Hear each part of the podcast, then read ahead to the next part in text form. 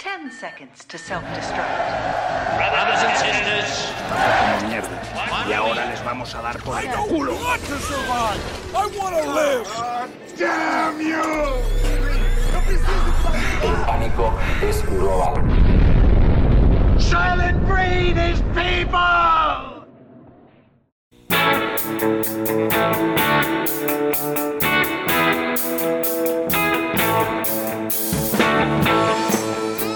Saudações aos sobreviventes! Bem-vindos mais uma vez a Um Dia Depois do Fim do Mundo, o único podcast que a gente discute o que vai acontecer com o futuro da humanidade falando de filmes.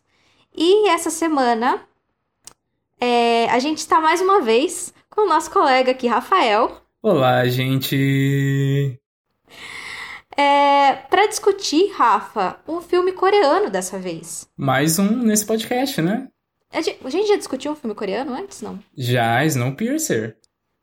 Snow... Ah, mas Snowpiercer é, consi... é considerado coreano porque é- é- o diretor é coreano, né? Eu acho que é uma coprodução. Coreia e Estados Unidos. Ah, entendi. Mas é todo em inglês. Esse, esse não, direto aí do, da terra do K-pop. é, né? é do, do- da- direto da terra do K-pop com o pessoal... Aliás, né, é um pessoal bem bonito, né, que vem de lá, os artistas de lá, né? Esses atores eu achei o principal, principalmente, e a menininha. É, vocês vão saber da história. Qual o filme que eu tô falando, Rafa? E o filme dessa semana é Invasão Zumbi. Um filme de 2016, dirigido pelo Yoon Sang-ho. Dessa vez eu não, não busquei o tradutor, tá, gente? Então eu não sei da pronúncia.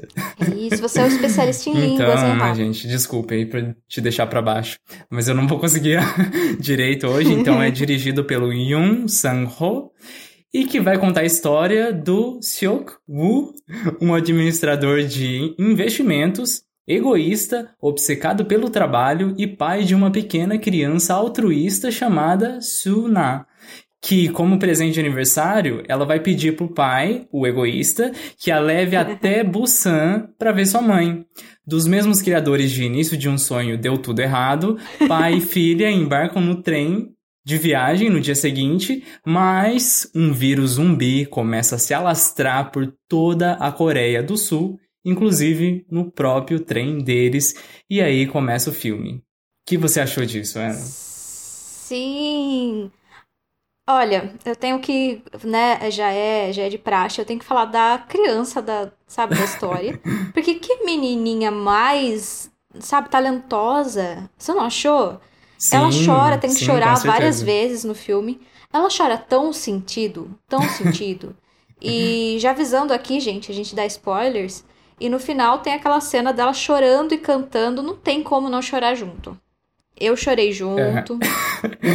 É muito bonitinho. Que mini. Um rostinho, assim, uma bochechinha. Ai, ela é muito linda. Uhum. Sim, sim. Mas enfim. eu achei. Agora, eu assisti essa segunda vez que eu tô assistindo. Hum, sim. Porque eu tinha assistido a primeira vez e eu achei muito legal. A segunda vez assistindo, ainda achei muito legal. Dá pra você é, ver melhor algumas cenas, prestar atenção em algumas cenas de ação que você não tinha prestado atenção, ver mais os detalhes. Todas as cenas de ação são muito bem elaboradas, assim. Eles colocam é, tanto a, a encrenca em que os personagens principal, os principais se encontram, assim, quanto as saídas deles. Eu acho muito divertido de acompanhar, assim, você fica angustiado por eles. Mas tem algumas coisas que eu notei com. Eu, eu presto muito atenção nisso. E é lógico que é um filme de ação, de terror, não é o foco principal, mas é, tem um núcleo do, dos sentimentos ali dos personagens, como todo, toda a história, né? Sim, sim. E eu acho que às vezes as reações deles é, são mal dirigidas, talvez. Olha. Algumas reações. E, ó, polêmica já, a gente já começa com polêmica porque esse filme é super bem criticado, todo mundo amou esse filme. E não Sim. estou falando, sabe, exatamente mal, porque eu também gostei muito do filme. É, tirando a menininha, algumas vezes das reações dos adultos, pra mim, fazem muito sentido. E eu não sei se é algo é, cultural que eu não alcancei, algumas vezes que eu estranhei um pouquinho, mas dessa vez eu prestei mais atenção nas coisas que eu estranhei e eu acho que não, eu acho que é, par, que é coisa de direção às vezes e às vezes coisa de roteiro. Por exemplo, tem uma hora que o cara é, eles se separam né? Como sempre a gente separa os personagens principais e daí fica o pai da menina mais aquele o marido da mulher grávida. Hum, sim. Você sabe ver o nome dele? Eu não sei se ele Não tem um sei. É, ele e, e mais né o outro menino lá e do outro lado fica a menina, a mulher grávida e a senhorinha lá. E eles se separam. Elas estão naquele momento segurando a porta do banheiro, desesperadas porque tem um monte de zumbi tentando atacar. Sim, sim. O cara tá. Lógico, eles conseguem. é, é, é, elas não sabem, né, se eles vão conseguir entrar no trem ou não. Eles conseguem. O cara tá desesperado, tanto os do, Todos eles estão desesperados porque eles se separaram dos seus entes queridos ali. E ele recebe uma ligação da mulher dele. Ele, aliás, ele tenta ligar, né? E quem atende é a menininha. Gritando. É o que a gente que tá assistindo ouve. Ela gritando, falando assim: A gente tá no banheiro, no vagão 13, não sei o quê. E ele ouve uma- um choro um- da menina e um grito da mulher dele atrás. E daí o, o pai meio que ouve, talvez porque tava muito alto o telefone, e ele fala: É a minha filha? O que que, onde que elas estão? O que que ela falou? Ele desliga assim. E a reação dele é meio calma demais pra alguém que acabou de ouvir a mulher dele gritando no fundo do, sabe? E ele fala assim: "Ah, elas estão no vagão 13". Pode pode rever essa cena pra você ver como é muito esquisita. Tipo, "Ah, elas estão no vagão 13", é tipo, a gente vai ter que chegar lá. Sabe o que que eu acho que foi isso? O ator não sabia o que, que ele tava o que ele estaria escutando. Aquilo lá é colocado depois, né? A Hum, ligação, sim, o sim. som da ligação é colocado depois. E eu acho que o diretor falou assim, ó, ela só te fala que tá no, no vagão 13. Mas não falou, olha, reaja como se você tivesse desesperado porque você ouviu sua mulher gritar, ela tá gritando, alguma coisa assim. Ele deve ter falado só, ó, ela te falou que você tá, tá no vagão 13 e você agora tem que arranjar um plano pra chegar lá. Então ele, ele reage assim. Sim. É dessa maneira que ele é. Sabe esse tipo de coisa? E volta e meia aparecem coisas assim. É uma coisa pequena, mas me incomoda porque o desenvolvimento emocional dos personagens geralmente é a coisa mais importante pra mim, sabe? É, cen- é, cenas muito bem elaboradas de ação, é, tudo isso geralmente fica em segundo plano pra mim, na minha cabeça, pro meu gosto. Não é assim pra todo mundo, eu sei disso. Mas, enfim, né? Implicando com coisas. Já comecei implicando com coisas, Rafa. Mas, mas o filme eu acho muito bom e eu gosto da.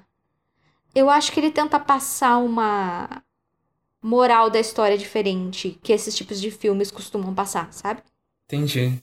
Não, é engraçado você estar falando, né? Porque eu acho que nesse tipo de filme realmente tem que ter um desenvolvimento de personagens muito bons, porque é basicamente puro cinema de gênero aqui, né? Assim, eu não vi nada de inovador, usa bastante clichê mesmo, mas o filme é justamente bom porque ele abraça isso e faz bem feito.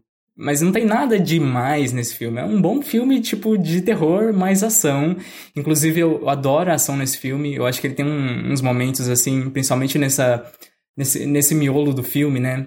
Em vez de ficar adicionando muita, muito drama, que talvez deixaria pesado, até a, a própria experiência de assistir o filme, eles colocam bastante ação. Então, essa, essa, essa parte do meio aí do filme passa super rápido. É muito interessante. É muito criativo também nas estratégias que, que se colocam ali pra enfrentar esses zumbis.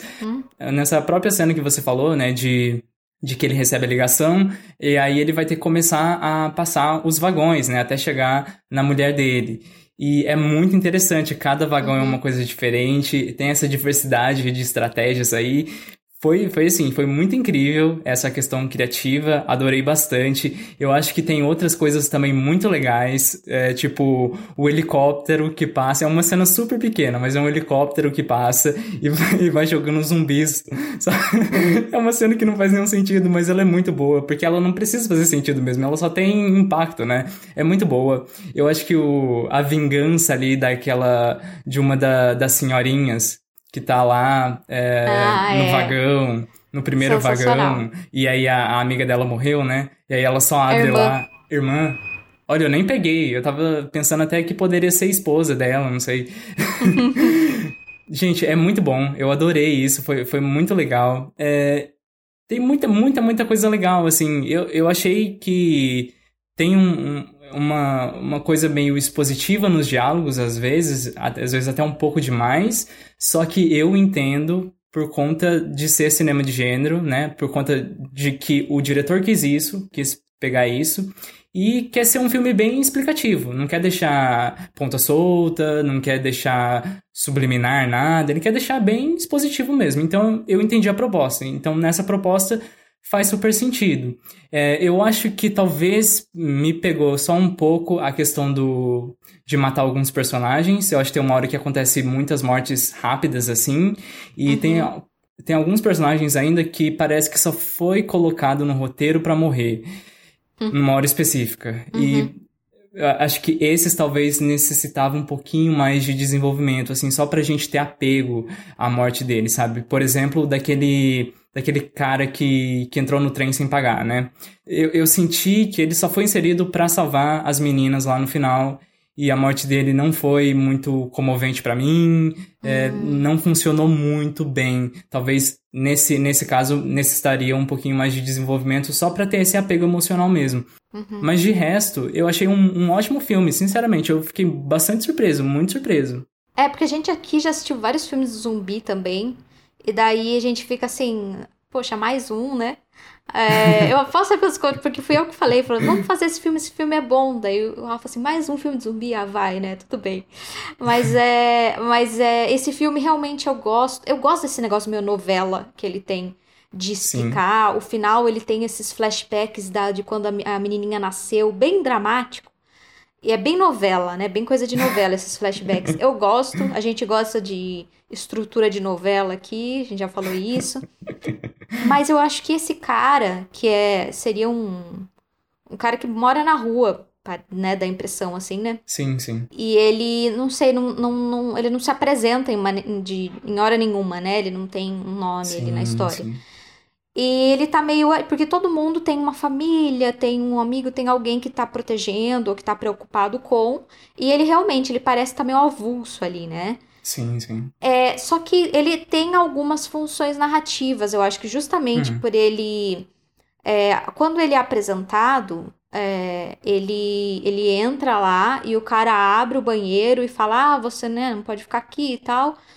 E o, o vilãozinho da história, que vamos, sei lá, eu, eu, eu escrevi nas minhas anotações, eu chamava ele de O Insuportável. Porque tudo de ruim que aconteceu nessa. Foi praticamente culpa dele, todo mundo que morreu foi culpa dele. É, esse insuportável, a primeira vez que a gente vê ele também, é, ele, ele aponta para esse cara e fala pra menininha: é, Olha, se você não estudar, você vai ficar que nem ele. E a menininha hum. já né, maravilhosa, já dá sim, um fora sim. nele e fala assim: minha mãe fala que quem fala esse tipo de coisa não é uma boa pessoa. né? Porque ela já é. Ela só dando. Só lacrando a menina. mas enfim. É, mas esse cara, ele já, já é apresentado, esses dois personagens dessa maneira. Então, esse cara aqui, que é, esse senhor aí, que não, não tem nome e tal, ele. Eu tenho a impressão que ele é colocado justamente por isso. Tem uma hora que a mulher grávida é, corre e consegue, né? Sobe a menininha, sobe ela, hum, sobe sim. a senhorinha. E esse cara tá correndo logo atrás e ele começa a bater na porta. Por meio segundo, ela olha para a porta e pensa se ela vai abrir ou não. Mas daí ela abre. E eu acho que ele tá ali também por causa da temática que é, é, a temática do filme, que é sobre você ajudar os outros, é você ser é o altruísmo versus o egoísmo ali, né? Exato. Então, uma pessoa que está numa situação social que é considerada inferior desse jeito e já é colocado desde o começo por esse cara, olha, ah, isso daí esse, esse cara não é digno de nada porque, né, se você é, é provavelmente não estudou ou já julgando o cara dessa maneira. E, e daí você vê de novo e de novo os personagens pensando, mas acaba, acabam ajudando ele. Uhum. Então, justamente essa pessoa que estaria excluída do grupo é, por causa da situação dele, é, acaba fazendo parte do grupo, entendeu? Eu acho que essa é meio que a função dele ali. E no final, ele mostra que realmente ele era uma, uma, uma boa pessoa, ao contrário do, daquele outro cara que o tempo todo só ferrou as pessoas e jogou as pessoas na frente dele para morrer. É, e ele se sacrifica porque ajudaram eles várias vezes ali e ele uhum. meio que se sentiu parte daquele grupo de alguma maneira, a ponto de se sacrificar por duas pessoas do grupo, entendeu? Por uma Tá certo que, que ali eu acho que, que a situação é uma menininha e uma mulher grávida, tanto são elas que spoiler, de novo, são elas que sobram no final, né? Então Sim. eu acho que é aquele símbolo de pessoas que, sei lá, eu me jogaria na frente por uma criança ou por uma mulher grávida, sabe? Qualquer Entendi. pessoa com consciência faria isso. Então, é, mas ele ele faz isso, né? Ele poderia falar, não, eu, eu sempre vivi sozinho, vivo minha vida aqui, me... mas como ele acabou fazendo parte desse grupo de alguma maneira, naquele momento traumático, eh, teve uma união entre aquele grupo de, de pessoas muito diferentes. Uhum. É, sei lá, eu acho que é meio que essa função dele ali, sabe? Me enxerguei Sim. meio assim. E esse é o tema, esse negócio de sempre tem, acontece cenas assim, a pessoa pensa um pouquinho e daí ela tem que escolher entre salvar a si mesma ou se arriscar um pouco para tentar ajudar os outros, né? Sim, sim. Então eu acho que esse é realmente. Mas assim, vamos falar do pai. Vamos começar com o pai, porque é ele que, que tem esse aprendizado, ele que tem o arco da história, né? Uhum. Então ele é o protagonista. Porque se ele, ele tem o arco, quem aprende alguma coisa é o protagonista, gente. O que é bem estrutura clássica, né, aqui, de Super. narrativa, né? Porque basicamente esse personagem tem um, uma característica defeituosa, né? E que ele vai aprender no final. E aqui é o, uma mensagem até piegas, né? É o egoísmo, não seja egoísta tudo mais. Sim. É, eu vi que tem, tem alguma cena, agora eu nem vou lembrar qual cena que é exatamente, em qual momento do, do filme ela acontece, mas que parece que eles tentam dar, sim, pelo menos uma beliscada em anticapitalismo. Mas é tão pequeno, sim. mas tão pequeno, que para mim um não mais. teve força. Porque é basicamente naquela cena que. Eu acho que ele tá conversando. O pai tá conversando com outro cara. Se eu não me engano, é o. O assistente o... dele, o Kim. Não, eu acho que não. é o pai. É o pai. É o, marido da, da, da moça grávida. Acho que é nesse hum. momento. Em que ele fala alguma, ele fala alguma coisa assim pro, pro pai, né? Ah, é, você, ele, ele é responsável por, pelo empobrecimento das outras pessoas, não sei, alguma, algum, faz um comentário desse ele tipo. Ele fala que ele é um sanguessuga. Um sanguessuga. É isso. isso. E aí eu vi, eu vi um, um, potencial assim de uma crítica, né? Anticapitalista, olha, o sistema financeiro rouba das pessoas, não sei o quê.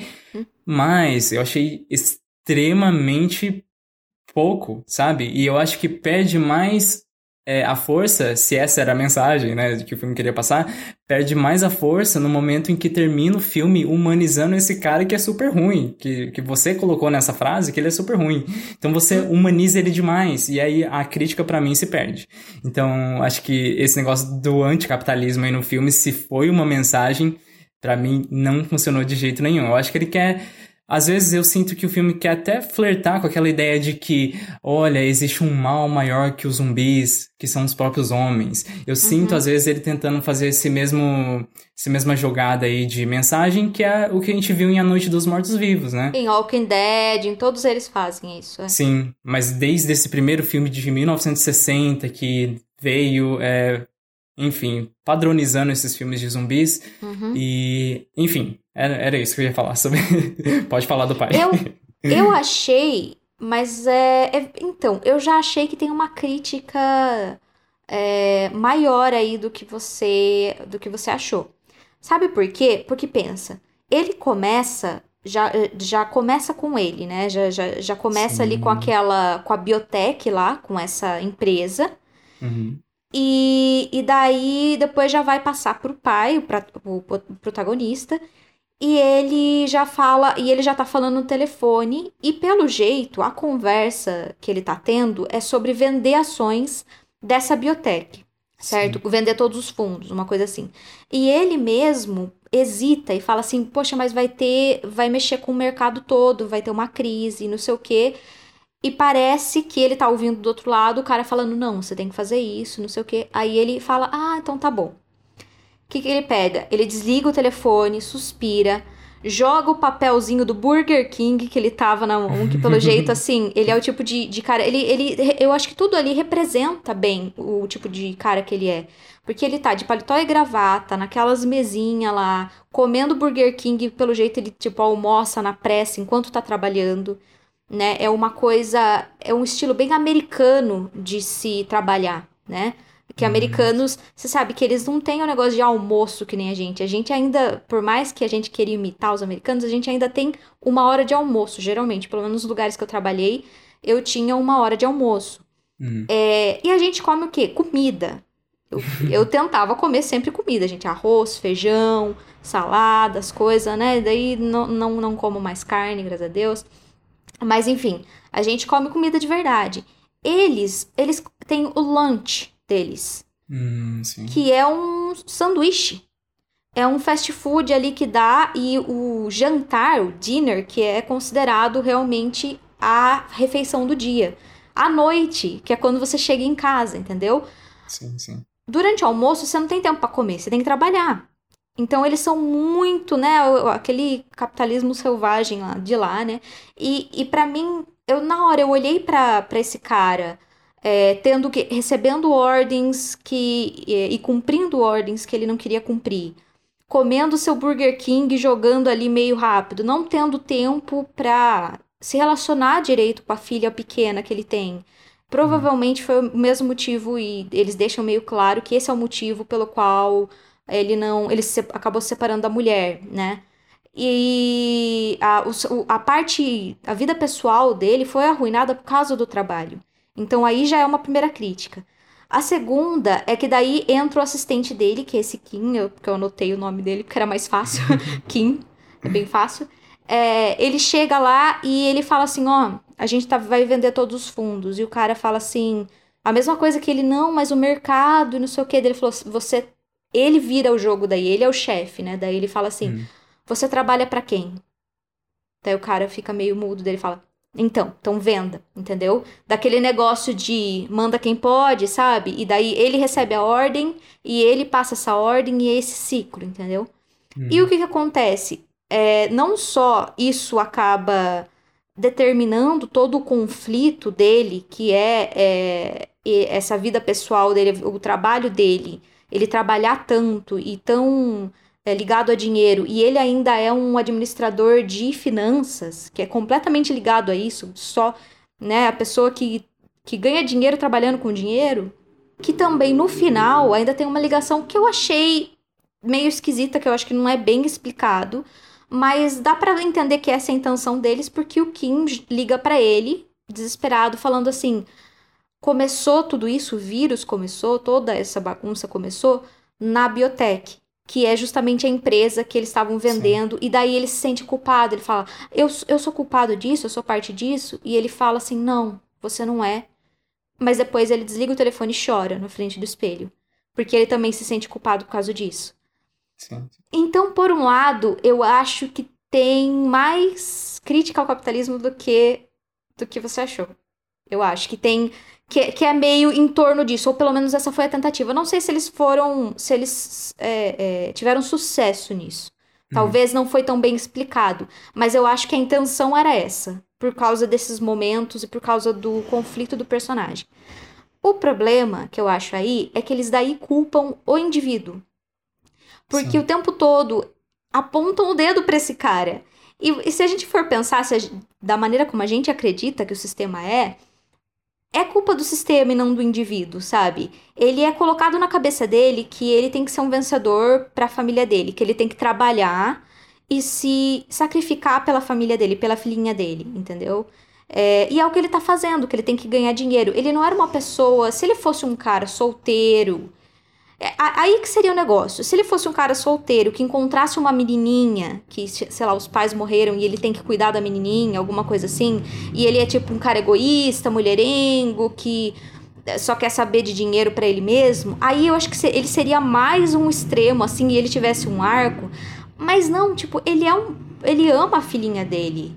Ele não é uma má pessoa desde o começo, sabe? Então. Até o egoísmo dele é um egoísmo em relação à filha, né? Quando ele, ele fala assim. é, ele fala, ó. tem como eu ir por um lugar diferente, não passar pela quarentena, ele tá falando por causa. Porque ele tá com uma menina pequenininha ali. Então você meio que entende. E daí tem uma hora que do nada, nessas partes que eu achei que foi um pouco explicado demais até. Eu gosto de explicado, mas aí foi um pouco demais. É, muito expositivo. Foi quando o cara, o marido, né, da mulher grávida. Esse virou o nome dele, o marido da mulher grávida. eu não sei o nome dele. É, mas o marido da mulher grávida vira para ele e fala assim: É, aposto que você não tem tempo de brincar com a sua filha, né? O que, que foi? Falei alguma coisa que te. Falei, credo, cara, que, por, pra que essas coisas? Também o cara já tá, já se arrependeu, né? Eu acho que ele já tinha. Ali ele já tinha até mudado. Tá certo que ele tem o sacrifício final como um bom protagonista. Ele tem uma redenção, né, no sacrifício uhum. dele. Mas ali ele já estava ajudando o pessoal, ele já estava com o grupo, sabe? Ele já tinha se arrependido dos, das atitudes iniciais. E eu acho que fica muito assim, olha, aquela aquele negócio, não ligue tanto pro dinheiro, tipo, dê valor para as coisas verdadeiras, como a sua família, como a filhinha dele, que é a última imagem que vem na cabeça dele antes dele morrer. Esse é o arco dele, né? mas ao mesmo tempo fica um tempo todo apontando para ele. A menininha fica: Por que, que você foi por, foi por causa disso que a mamãe foi embora? Eu falei: Credo, por quê? Coitado. Eu fiquei com um pouco de dó. Eu achei que ele não era tão Entendi. ruim assim pra, pra levar tanto assim dos outros uhum. personagens, sabe? Mas enfim, eu entendo qual. Mas eu acho que tem alguma coisa aí sobre o que a gente valoriza e Sim. sobre. E claramente sobre egoísmo, né? Sobre egoísmo, altruísmo e tal. Sim. Mas ao mesmo tempo tem esse outro cara, como você falou, no final tem uma tentativa de humanização, não funcionou comigo. Não sei se. Eu uhum. acho que não funciona com ninguém. Uma tentativa de humanização desse cara, é, em que todas as mortes desse. Falávamos desse cara. Esse cara é o insuportável. Todas as mortes foram culpa dele. Tá certo que foi culpa da biotech, né? Num, numa, num plano maior foi culpa da biotech. Mas as mortes que a gente viu do grupo que a gente tava acompanhando, olha, o pai da mulher grávida, o marido da mulher grávida e a senhorinha morreram porque ele convenceu todo mundo a fechar a porta lá e não abrir. Sim, sim. É, depois é, ele simplesmente jogou a, a menina, que era líder de torcida lá, e daí Sim. o outro menino acabou morrendo com, com eles. Jogou na frente dele, simplesmente assim. Tipo, eu falei, nossa. É, ele jogava é todo mundo, né? Ele jogava é todo mundo. De pessoas. É. E depois ele que ficou lá e mordeu. É, mordeu o cara, o pai da família. Todo mundo uhum. morreu por causa dele. Todo mundo desse grupo que morreu foi por causa dele. É. É, mas as pessoas que tiveram, que seriam pessoas boas ou que tiveram esse aprendizado, elas se sacrificaram por acho que de novo símbolos de esperança, né? Que símbolos de esperança é uma criança, uma mulher grávida, né? E elas que hum. sobraram no final. Então, eu acho que que é, eu acho que essa mensagem, e eu gosto dessa mensagem, porque geralmente, mundo pós-apocalíptico e principalmente histórias de zumbi, falam que ou você é durão, se você, tipo, nenhuma boa ação, toda boa ação será castigada, né? Uhum. Se você for bonzinho demais, se você tiver um momento de compaixão, isso vai voltar contra você, porque a pessoa vai te matar, ou vai te atacar, ou vai te trair, é, sabe? E, a, e eu acho que a lição desse filme é justamente o contrário, e eu gostei disso, sabe? Ele mostra justamente que é para você ajudar as outras pessoas, que, é, que juntos só que a gente consegue proteger o que é mais precioso, proteger nossa humanidade. Eu acho que é isso que as duas simbolizam, a humanidade, sabe? Sim, então a sim. gente tem que se juntar para proteger a nossa humanidade interna, no caso, sei lá. É, assim, a mensagem funciona muito para mim, porque eu vejo desse jeito, sabe? Ele só quer falar: "Olha, seja uma pessoa menos egoísta". Para mim essa é a mensagem. Na parte capitalista, eu concordo com as suas visões, mas ao mesmo tempo concordo até demais, porque eu acho que esse filme também faz essa questão de pegar um vilão e colocar a culpa toda nele. Igual você falou, de culpabilizar o indivíduo e não o sistema. Porque se você não quer direcionar o ódio do espectador para aquele indivíduo que queira ou não, é uma ação meio justificada você ser egoísta enquanto está acontecendo um problema desse que foi ocasionado por uma empresa de lá é, eu acho que é nesse momento que eu tento chegar, sabe? É tipo, é, fazer uma mensagem, falar que você é, tipo, anticapitalista, mas na verdade você não está mostrando que você está sendo. Acho que fica muito escondida a mensagem. E aí é um problema que eu tenho, se essa for a iniciativa do filme, né? O que eu não acredito. Eu não acredito que ele está se colocando como um filme anticapitalista, mas eu acho que esse seria um problema de deixar tudo muito escondido. A gente entende, né, que a gente está falando de indústria cinematográfica. É muito, extremamente difícil eles é, financiarem um filme desse que você está falando falando praticamente contra a empresa que está te financiando. Então, assim, a gente entende. Mas aqui, nesse caso, eu achei muito é, desconexo. Você está mostrando uma coisa, mas você está falando outra, e aí eu não senti muito bem essa mistura legal. É, falando do, do protagonista, já que a gente está falando de egoísmo e tudo mais, né? Eu acho que talvez é, um final para ele, para ser mais emocionante, não no sentido de ah, ele aprendeu mais, não sei. Mas para ser só mais emocionante, eu acho que talvez seria interessante ele, ele se matar junto com o vilão. Os dois se jogarem do trem. Talvez ia ser mais mais impactante, eu não sei. Porque eu sinto que esse filme tenta fazer muitos momentos de morte, né? Só que às vezes dá para matar dois de uma vez, sabe? Não precisa, ah, um momento para esse, um momento para aquele. e eu acho que eu acho que talvez ia ser mais impactante pro espectador. E aí ia acontecer das duas nesse final, das duas, a cena final, que eu acho que já é a, a cena mais triste, sabe? para mim, talvez não precisaria daquele miolinho, mas, enfim, eu acho que o filme conseguiu. Ele consegue passar essa mensagem do egoísmo. Eu acho que é fácil de entender. Inclusive, é, tem uma pegada, se ele não fosse tão gore, eu acho que ele passaria na sessão da tarde com certeza. Porque essa mensagem de egoísmo, assim, é muito. É até fábula, né? Eu achei bem, bem fábula mesmo. Uhum. Então, e sabe que eu gosto do vilão? É, eu acho que eu tô muito cansada de vilões legais. São, sabe, que são. Ah, eles são super estilosos e legais. Eu gosto mesmo é dos vilões. Ai, eu, não aguento mais, Rafa. Eu sei que não é muito. De novo, é, popula, é opinião. opinião impopular. Mas ai, não aguento mais vilão super legal, super não sei o quê. É, eu acho que ele é um vilão muito mais realista, porque ele é egoísta e covarde.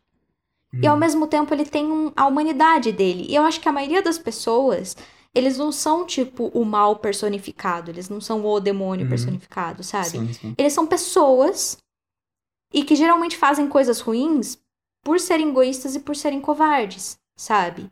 É, e daí eu acho que isso faz sentido que ele seja humanizado. Ó, ele é só uma pessoa no final e ele tava com medo e a mãe dele tá esperando ele na casa dele e ele fez tudo isso, tudo isso horrível, colocou, jogou um monte de pessoa na frente dele para morrer. é, mas é uma pessoa, tipo, lide com isso, sabe? Eu gosto de vilões assim, que são é, só pessoas, mas que o humanizar não quer dizer empatizar com ele. Eu não empatizei com ele. Eu não sim, nem simpatizei com ele de maneira nenhuma. Eu só só mostrou humanizar quer, não quer dizer gostar. Só quer ou dizer, olha, né? ou justificar, exato. Só quer dizer, olha, é um ser humano. Não sim, é sim. ou esse esse ser assim de outro, sabe, que tem uma super inteligência, que é um super gênio do mal ou que é super estilo, sabe? Nada disso, é só uma pessoa que tem as, todas as características humanas e as características ruins humanas se acentuam nessa pessoa e ela faz coisas cruéis por causa disso. Acaba fazendo, sabe, atitudes bem cruéis. E ele também, ele tem outras coisas, tipo, ele dá carteirada, ele fala assim, ah, eu sou chefe de operações da, da não sei o que lá, Express, né? Ele é bem o tipo de, de pessoa que você sabe, você conhece, entendeu? você sabe como que é, tem vários por aí. É, eu acho que, assim, existem pessoas, e eu vou usar essa palavra aqui sim, é, loucas. É, que por loucas eu digo assim, pessoa que, sei lá, mata um monte de gente, arranca o dedo e isso, sabe? Eu acho hum. que não, não, não existe, assim, sentido no que essas pessoas fazem, mas elas são uma porcentagem muito pequena. E são as que mais chamam atenção, sabe? Hum. Chamam muito atenção. A maioria das pessoas que fazem coisas cruéis são como esse cara. São covardes e são egoístas. E é, e é isso que é. E daí, me, já que a gente estava falando do, do capitalismo, me fez lembrar do, de um documentário que eu passei para você, Rafa, que é a, ah, a corporação, a, é, a corporação, né? Sim, É, sim. aliás, é um documentário que tem no YouTube, pessoal. É um documentário bem. Ele já é meio antiguinho, ele tem uma, uma imagem meio antiguinha, ou tá meio a má qualidade no YouTube que a gente assistiu. Mas em todo caso, ele fala da corporação, das corporações, como se fala de uma pessoa, né? Já que eles são. É uma pessoa. É considerado uma pessoa jurídica. Então, se fosse uma pessoa de verdade, como é que a gente diagnosticaria essa pessoa que faz tanto mal para a sociedade e para todos e não tem remorso? É, seria diagno- diagnosticado como um psicopata, né? Exato. É, e a- aí tem uma parte da, do documentário, não quero dizer que eu concordo com tudo no documentário, mas eu acho interessante de se pensar é, quando ele fala da. Mas olha, tem pessoas de verdade por trás da pessoa jurídica. É um grupo de Sim. pessoas. E daí eles citam até CEOs, eles citam pessoas que formam ali e até, de novo, humanizam eles. Falam, olha, são só pessoas, não são psicopatas, não- nem sempre, né, pelo menos. É, são pessoas que têm família, que conversam. Tem uma hora que, que vai um grupo de protestantes na casa de um CEO ali e, e o pessoal, eles tentam conversar, a mulher dele traz chá pro pessoal, e você fala assim, se você tivesse cara a cara com uma pessoa assim, é muito difícil de você ter essa raiva toda, sabe? Sustentar essa raiva toda contra um outro ser humano, sabe? Hum, sim. de você olhando no olho no olho, assim. Eu acho que também são pessoas egoístas, também são pessoas que muitas vezes são covardes e estão dentro do sistema, que nesse caso é um sistema que está favorecendo eles. Mas não que eles são assim, eles. "Ah, eu vou. sabe? Eu não- acho que na época os- os CEOs da Nestlé tinham a intenção de matar os bebezinhos que acabaram morrendo por causa da, daquela situação toda sim, na sim. África, né? É, por causa daquela fórmula de bebês que eles mandaram lá e acabaram é, é, fazendo propaganda e várias mães pararam de amamentar os filhos para dar essa fórmula e vários bebezinhos acabaram morrendo. A consequência dessa ação, dessa pessoa jurídica, foi horri- horrível, horrenda, coisa mais horrenda que poderia acontecer, que é a morte de bebezinhos. As pessoas por trás, na época, eu tenho certeza que eles não era essa a intenção deles, sabe? Só que a maldade tá na covardia depois de, ai, vamos fazer um negócio de marketing, meu Deus, olha, e agora? Um negócio, sabe, para esconder, é, não, não se assumir responsabilidades porque por egoísmo e por covardia, Uhum. sabe? Então eu acho que eu acho que é isso, eu acho que são esses os grandes vilões do planeta mesmo. São é esse cara aí, é esse chefe de operações aí, Sim. igual o, o, o vilão da, dessa, dessa nossa história. É, assim, eu não teria problema se eles quisessem ir numa coisa bem mais maniqueísta, de fazer uma pessoa puramente vilã. Porque se a gente tá falando de um. Se quer um cinema que se comunica com mais facilidade, traçar esses polos de bem e mal é um jeito muito simples de você conseguir empatia pro que é considerado bem e o que é considerado mal. Também. E a questão é, cinema também é imagem, então você precisa representar ele de alguma forma, né? Tipo, falar que o, o culpado é o sistema. Tá, como representar imageticamente o sistema? Ah, então a gente é o sistema, então a gente é, também é culpado? Sabe, aí começa um- uns problemas de individualização também da culpa, e aí a gente cai É, que foi o que problema. aconteceu com o cara, né? Que é Então. assim, ó, você também é culpado, você tava fazendo Sim. parte ali e ele chora porque ele se sente culpado. Sim. Mas ao mesmo tempo, eu sinto que no cinema você tem que colocar uma figura, e nesse caso vai ser uma pessoa, né? Um, um objeto, mas geralmente é uma pessoa, que vai simbolizar todo aquele problema maior, né? E aí poderia ser o pai, por exemplo, na minha cabeça.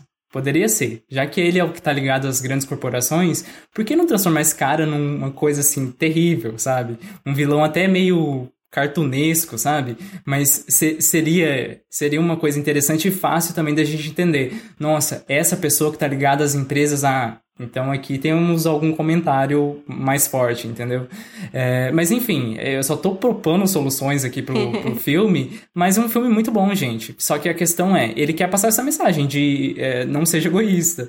E ele consegue super bem, ele consegue super bem. E eu acho que, como você falou, ele traz essa humanidade em todas as pessoas, o que também é uma mensagem boa, né? Porque é, é isso, a gente lembrar que pessoas ainda são pessoas.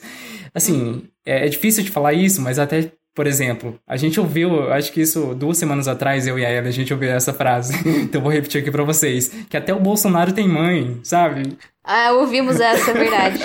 sabe? Infelizmente, ele é um ser humano. Ele é um ser humano horrível? É um ser humano horrível, mas é um ser humano, sabe? Também. Uhum. Então, assim, é, é interessante esse filme tá, tá falando sobre isso, né? É, pessoas têm sentimentos, pessoas é, precisam ser humanizadas. Eu acho que ele acaba deixando essa mensagem, o que é uma mensagem positiva. Mas eu ainda não compro a mensagem anticapitalista dele assim, não. Se é isso que ele tentou fazer. Eu não comprei, mas enfim, eu não vejo desse jeito, vejo como só um anti-egoísmo mesmo, e aí tá ótimo.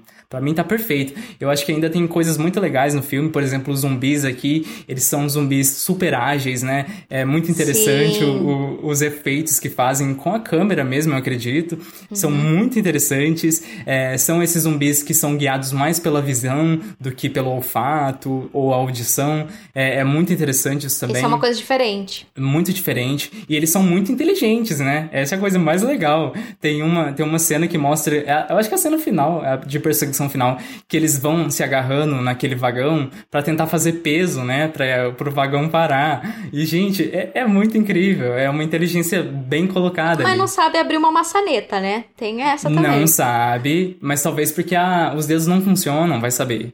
Agora, se agarrou lá, pegou, foi, assim, de grupo, né? E parece que até o, os zumbis são mais é, coletivos, né? Pensam mais no coletivo do que as próprias pessoas, né? Até os zumbis. zumbis Por isso que eu fico pensando nessa, nessa ideia de novo do ah, existe uma, uma coisa pior do que os zumbis, sabe, na sociedade. Eu sinto que Sim. esse filme tenta falar alguma coisa disso. Eu acho que ele não chega a explorar totalmente, mas ele, ele flerta com alguma coisa desse tipo, né?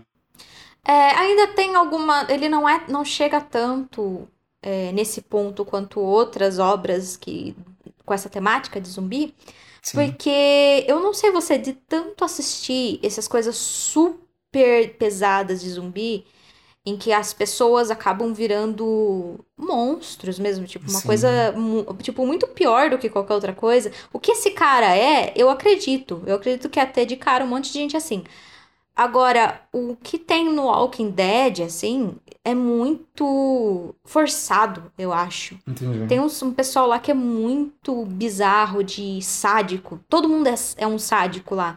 Todo mundo é estuprador. Todo mundo é o pior do pior, sabe? É estuprador, sim, sim. é canibal, é torturador, sabe? Só, só você fala assim Gente, uma coisa é ser uma, uma pessoa que ah, é egoísta, fala assim, não, vou cuidar do meu, foda-se os outros. Isso eu acredito. Mas assim, todo mundo ser tão horrível, sabe, nesse ponto, como é do Walking Dead, é. De tanto que eu assisti essas coisas, que chega no final, sobra então a menininha e a. E a, e a mãe, né? E a, a mãe, a mãe grávida, né? Elas estão andando lá, já bem, coitadas, já acabadas assim, andando devagarzinho e você vê os militares. E os militares, por um segundo, eu não tinha entendido a, a dúvida ali, se eram pessoas. se ia importar se elas estavam vivas ou não. Se elas estavam uhum. infectadas ou não. Que eu achei que eles iam atirar mesmo assim. Porque eles, recebe, eles receberam a. Eles receberam a ordem, atirem e eu achei que mesmo eles sabendo que elas estão vivas, eles iam atirar. Porque daí a menina começa a cantar a música, ah, né? E daí isso demonstra, olha, ela tá viva, ela não é um zumbi vindo pra cá, não atirem. E eles, né, foi bem bonitinho, porque imediatamente eles gritam: "Tem duas sobreviventes". Eles saem dos seus postos e correm para ajudar. E daí é um final assim que pelo menos fala, putz, pelo menos essas duas sobreviveram Sim. e vão ser protegidas naquele lugar. Eu achei que ia acabar com as duas morrendo, mesmo sabendo que estão vivas, que tipo já já deu essa virada que dá em todo o universo zumbi da ficção. Ah, sim. É que é sabe, foda-se, a gente hum. mata criança, a gente mata, não importa, né? Mesmo estando vivas, mesmo é, esse é o nível de, de maldade.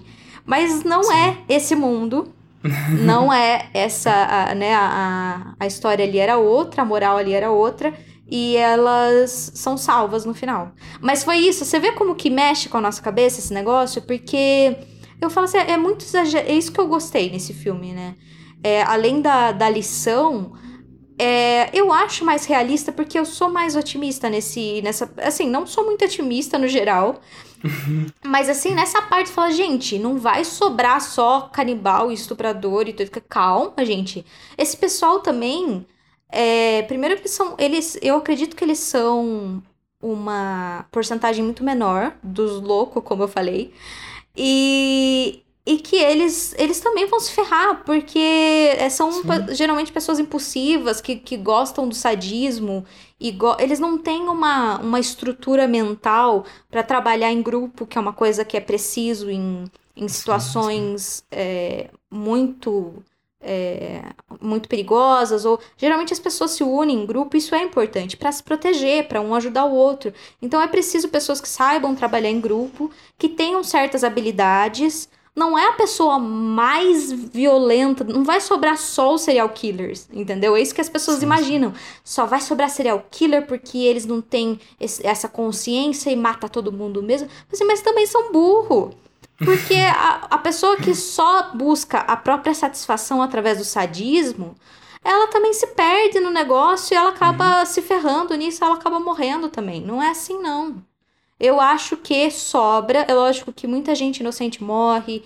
Infelizmente, muita gente que seria útil morre. Mas eu acho que também é, grupos mais inteligentes acabam sobrando e falam: ó, oh, você é médico, você sabe plantar, você sabe, sabe, você faz uma fogueira, vamos, vamos se unir aqui e vamos proteger. Fala assim: não, eu quero proteger minha família, eu tenho crianças pequenas, protege, vamos proteger as crianças. Tem, hum. existe algum tipo de estrutura, a gente volta a algum tipo de estrutura porque a gente precisa. A gente só sobrevive assim, é assim que a nossa espécie sobreviveu sim, sim. até agora, sabe? Então, enfim, gostei disso nesse filme, porque eu acho que ele é diferente. Não assistimos o, a sequência, tem uma sequência desse filme, né? Que se chama Península. A sequência, sim, é pós-apocalíptica, né? Porque essa daqui que a gente assistiu é o Apocalipse, é onde começa tudo. Sim. E a sequência é pós-apocalíptica. Pelo que eu vi, não tá tão bem avaliada assim. Mas eu acho que compensa se vocês quiserem que a gente veja esse filme, né? É só falar aí pra gente nas redes sociais que a gente uhum. pode colocar aqui para discutir. Eu só, eu só queria falar uma coisinha dessa, dessa parte da, da humanidade, né, que você falou. Porque uhum. realmente, né, parece que a gente tá num momento, nesse, esse, esses momentos contemporâneos, que a gente tende a considerar o ser humano como um, um, um ser essencialmente ruim.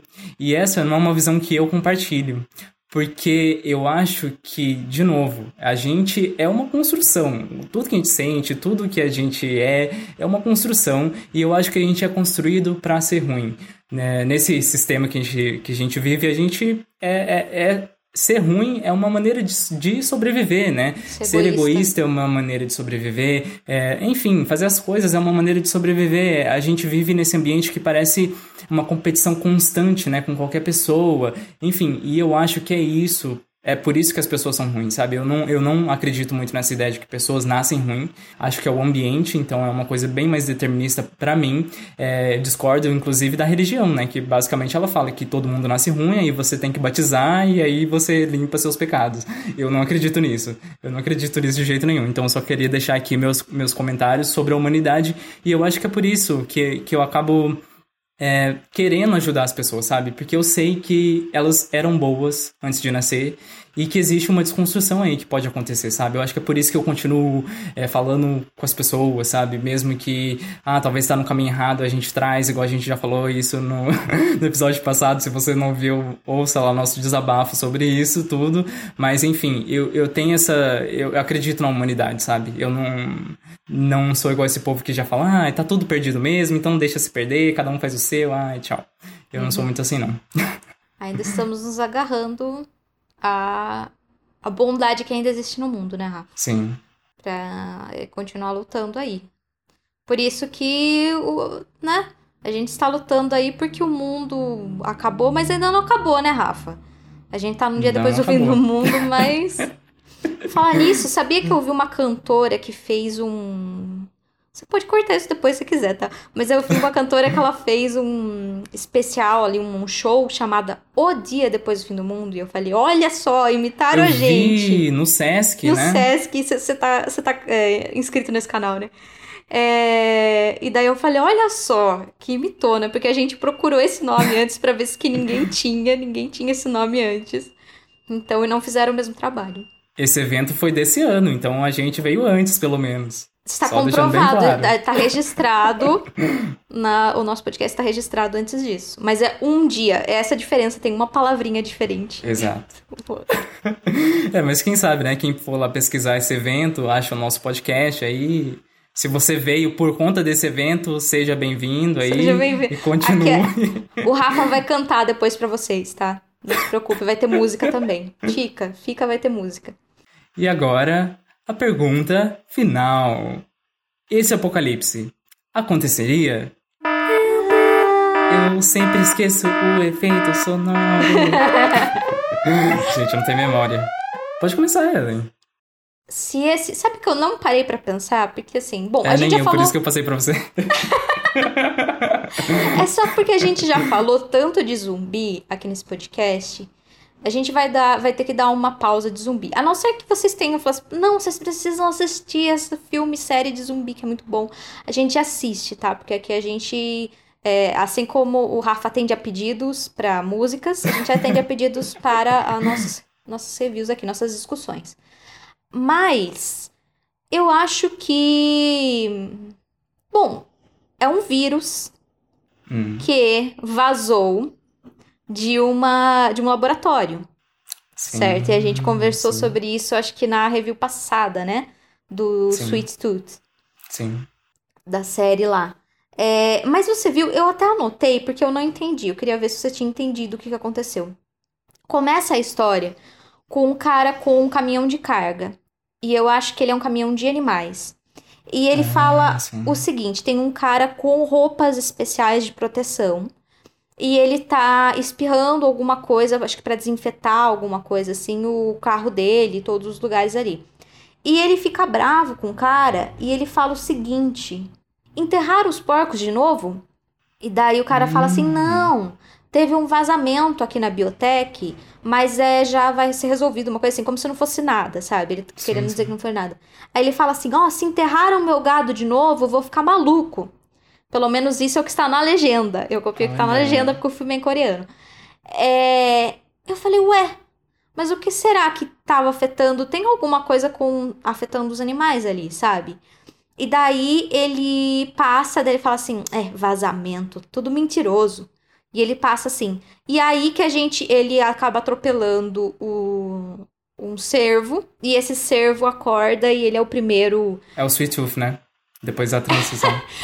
Ele vira coitadinho, Nossa. daí ele vira zumbi.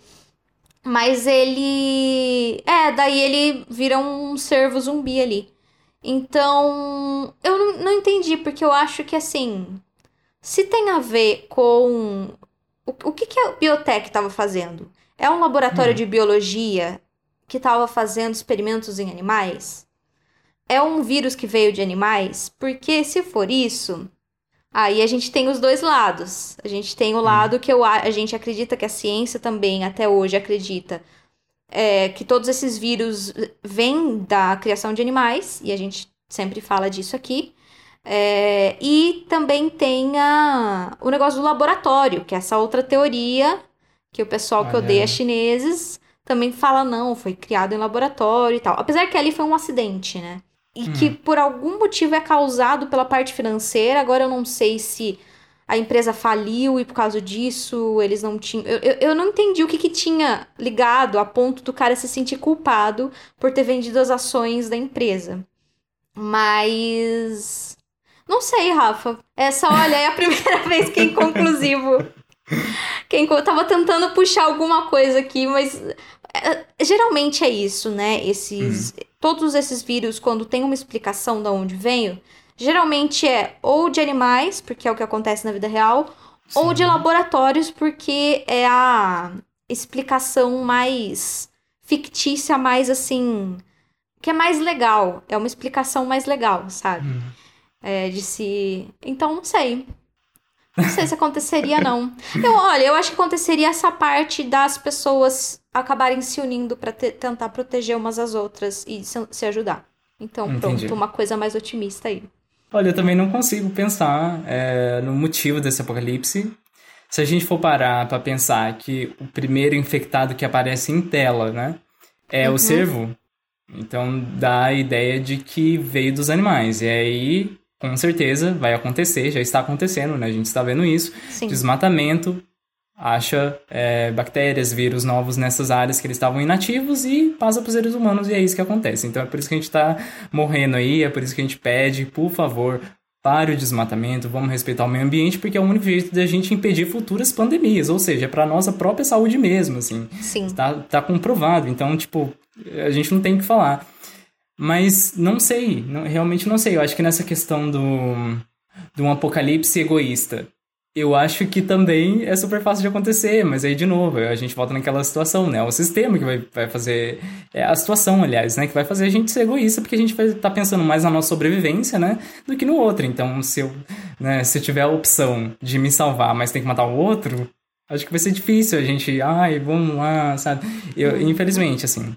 Ainda mais vindo desse sistema capitalista que ensina a gente a ser individualista, então é óbvio que a gente vai não vai pensar no outro, né? Não sei, gente, é um apocalipse bem difícil.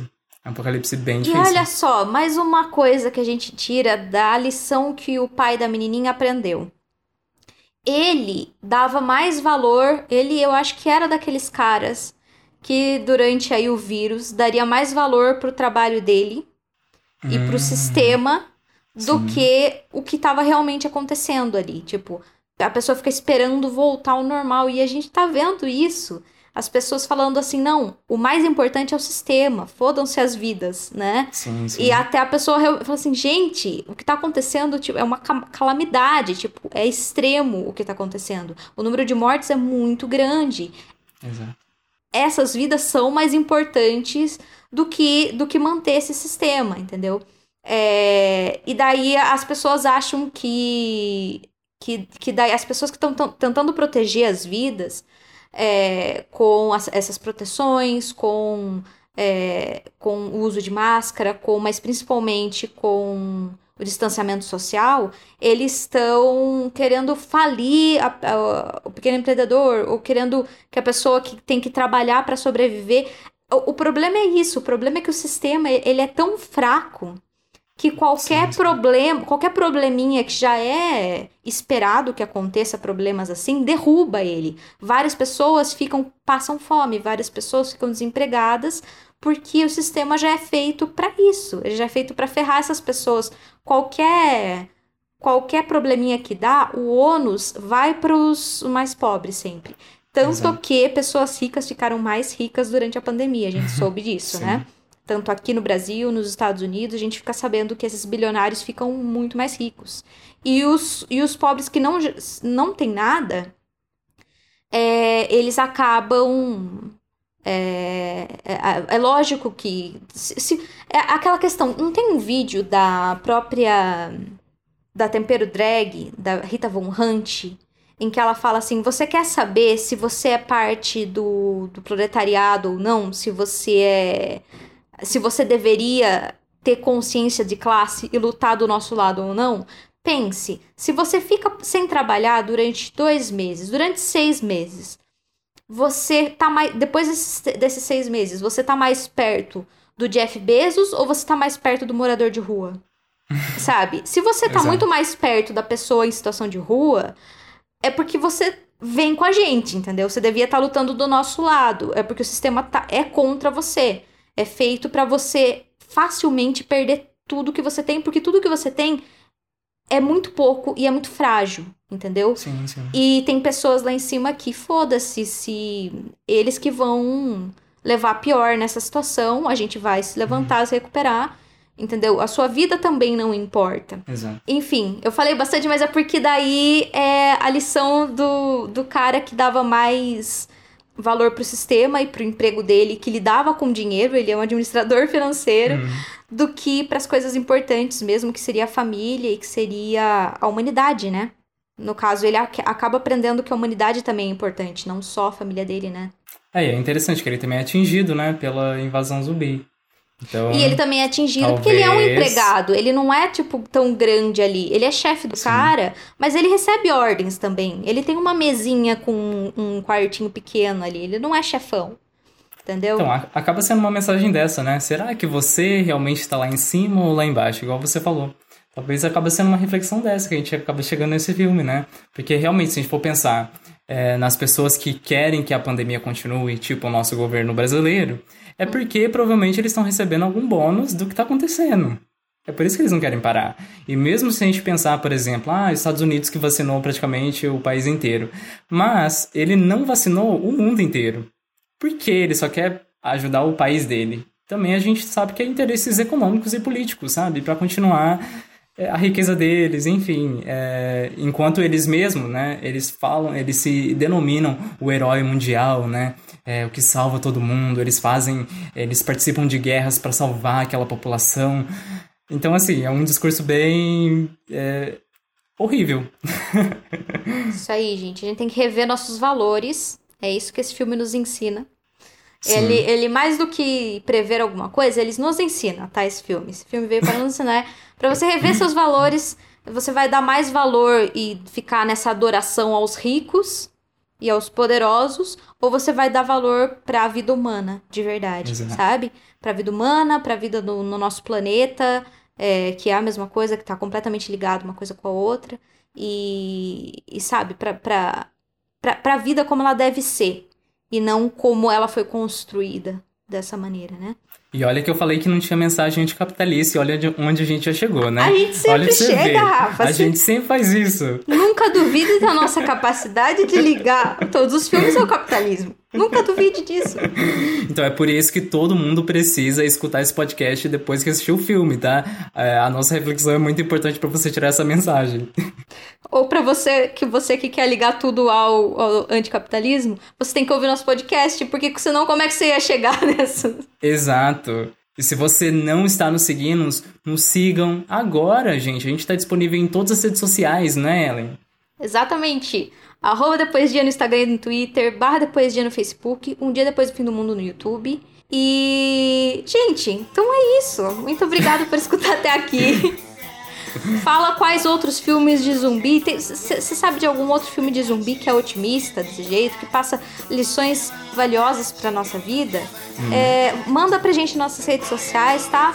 Muito obrigado por escutar. E Ellen Bunker 002, câmbio desligo. Gente, muito obrigado por escutarem até aqui. Divertimos muito nesse filme que a gente achou que não ia render nada, mas rendeu bastante e rendeu mensagens anticapitalistas como sempre, para satisfação dos clientes aí que ouvem a gente. Então, Rafael, Bunker 03, câmbio, desligo.